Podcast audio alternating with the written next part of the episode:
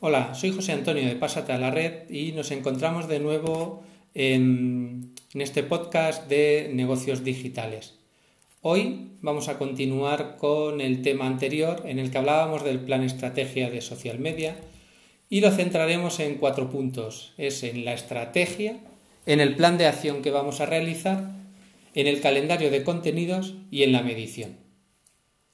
En la estrategia eh, es la donde vamos a definir los canales y los medios que vamos a utilizar para alcanzar esos objetivos que nos hemos marcado anteriormente y que deben de estar centrados en cuatro puntos. El primero, que será en aumentar el tráfico a nuestra web. De una forma orgánica, nuestra web solo por el hecho de estar en Internet eh, no tiene, tendrá poco movimiento y pocas visitas con lo cual utilizaremos estos medios sociales para aumentar el tráfico. En el punto 2 están las ventas online. Si tenemos una tienda online de ropa o cualquier otro tipo de producto, pues de igual forma tenemos que tratar de por estos medios llegar a un mayor público para aumentar las ventas.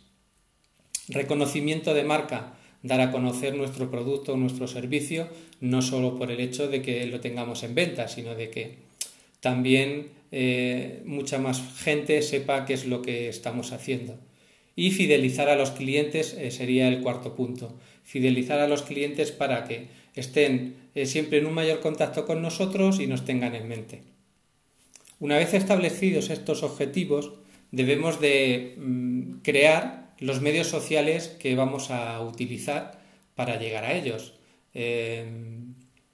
en un primer momento seguro que os surge la idea de que hay que estar en todas las redes sociales posibles, pero eso no es así. Eh, las redes sociales en las que estemos dependerá de dos cosas fundamentales, del tiempo que disponemos y del presupuesto que tenemos. ¿Por qué digo esto? Pues porque los perfiles sociales eh, que utilicemos deben de estar actualizados con contenido. Cada red social eh, emplea un tono, un lenguaje, unos tamaños de imágenes y una particularidad eh, individual que obliga a que se gestionen correctamente y que hay que dedicarle tiempo. Mm, yo me ha pasado y a vosotros también que cuando llegas a una página en Facebook o en otro o en Instagram o en Twitter y ves que no tiene contenido y que hace un año que no publica, mm, la imagen que la imagen que esa empresa, que esa persona o que esa marca dan no es lo más correcto. Por eso, eh, para determinar las redes sociales, eh, una vez que establezcamos mm, en cuáles vamos a estar, deben de centrarse en dónde se encuentra tu cliente ideal, tu público objetivo, el modelo de negocio que tienes y los recursos y el tiempo de los que se dispone, como hemos dicho antes. ¿El dónde se encuentran? Pues eso eh, tendrás que averiguarlo, como hablábamos en el capítulo anterior, eh, cuál es tu público objetivo. Dependiendo de cada público, eh, está en una red social o en otra. Después ya pasamos al plan de acción, que es el conjunto de estrategias que vamos a seguir, las acciones que vamos a llevar a cabo y que tienen una variedad y que podemos centrarlas en un marketing de contenidos, que será una estrategia basada en las redes sociales, como pues creando publicaciones orgánicas que generen interacción del público con la empresa. En ocasiones podrás recurrir a una publicidad de pago que te llevarán a un mayor número de personas. Otra opción, campañas de email marketing. El email marketing es una estrategia de comunicación con los clientes o posibles clientes mediante email, mediante esos contactos que tienes o que vas a ir generando con las eh, publicaciones en, las redes sociales. Es una estrategia de las más potentes porque consigue una mayor fidelización y una mayor interacción. El email siempre lo vemos como mucho más cercano. Otra opción son las campañas de publicidad para e-commerce. Por ejemplo, si tienes tienda online, hacer campañas a través de Facebook, Instagram Ads o incluso Google AdWords conseguirás una mayor eh, notoriedad de la tienda y con ello aumentarán las ventas. También puedes hacer campañas de fidelización de clientes, que son estrategias para un mayor contacto con tu público eh, mediante compartiendo una información valiosa, unas promociones, dándole prioridad en la compra de nuevos lanzamientos eh, y con otras cosas. Y por último os quería hablar también de la campaña de influencer. Es un tipo de estrategia mm, que puede tener un gran alcance, pero con la que hay que tener cuidado. Consiste en que tu producto o servicio es utilizado por una persona influyente en una red social y eso generará eh, una mayor interacción de tu marca con sus seguidores, con lo cual al final eh, llevará a una mayor demanda eh, de tu producto o de tu servicio. Pero te decía al inicio que hay que tener cuidado porque no todos los influencers que vemos tienen esa influencia que nos están vendiendo.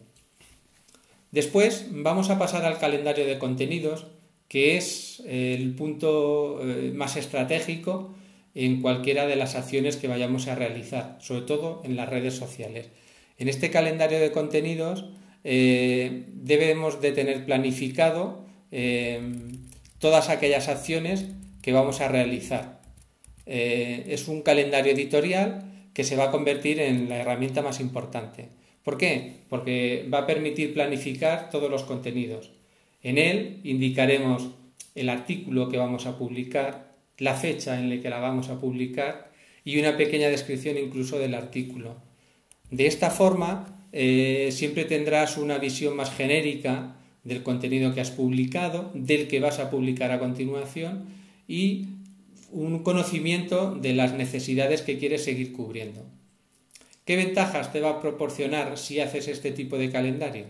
Pues que a la hora de ponerte a publicar evitarás quedarte bloqueado, porque ya sabrás de lo que has hablado y así de esta forma te permitirá ir haciendo anotaciones en cada momento de lo que quieres hablar a continuación. Con lo cual, cuando te sientas a publicar o a crear esas, a programar esas publicaciones, ya sabes qué es lo que quieres hacer. Evitarás el ya lo haré mañana, porque cuando te bloqueas eh, llega un momento en el que dices, bueno, pues mañana a ver si me encuentro mejor, más despejado y lo hago. Así, eh, como ya lo tienes todo planificado y estructurado, siempre que te sientes encontrarás eh, de qué es lo que vas a continuar hablando. Lo tendrás todo a mano. Cuando lo has hecho en un Excel, yo tengo costumbre un Excel, cada uno puede utilizar un Word o un papel o una agenda. Te dará esa visión genérica de de qué es lo que estás haciendo con esa red social. Y sobre todo el hecho de tenerlo en el calendario programado y gestionado de esa forma, eh, al final aporta un valor a la marca y el público lo nota. Esa planificación eh, se ve que eh, te da una tranquilidad y sobre todo consigues que los contenidos que tu marca va publicando están enlazados es decir, eh, quien lo está leyendo ve que hay un enlace, una continuidad y eso eh, genera un trabajo bien hecho y sobre todo una buena imagen. Y ya al final de todo llegamos al punto más importante y del que nos solemos olvidar, que es la medición. Es decir, eh, hay que comprobar los resultados que hemos obtenido, si están adecuados a los objetivos que hemos marcado y en caso de que no lo sean, pues hay que ver los indicadores que nos dicen qué son las modificaciones que tenemos que hacer. ¿Qué tenemos que tener en cuenta? Pues el tráfico que hemos generado a la web, la cantidad de visitas que hemos recibido, qué páginas han visto esas visitas, el número o qué páginas han visto más, qué páginas han visto menos, qué, qué han visitado en el blog, si han compartido el blog, si lo han comentado, ¿Qué seguidores eh, tenemos en las redes sociales? ¿Cuántos hemos aumentado o cuántos hemos disminuido? Si hemos conseguido suscriptores en, suscriptores, perdón, en nuestra página web o qué comentarios, qué compartidos y qué me gusta hemos eh, conseguido en los perfiles sociales. Todos estos datos son los, los que nos determinarán si hemos conseguido el objetivo que habíamos marcado o qué cambios teníamos que hacer.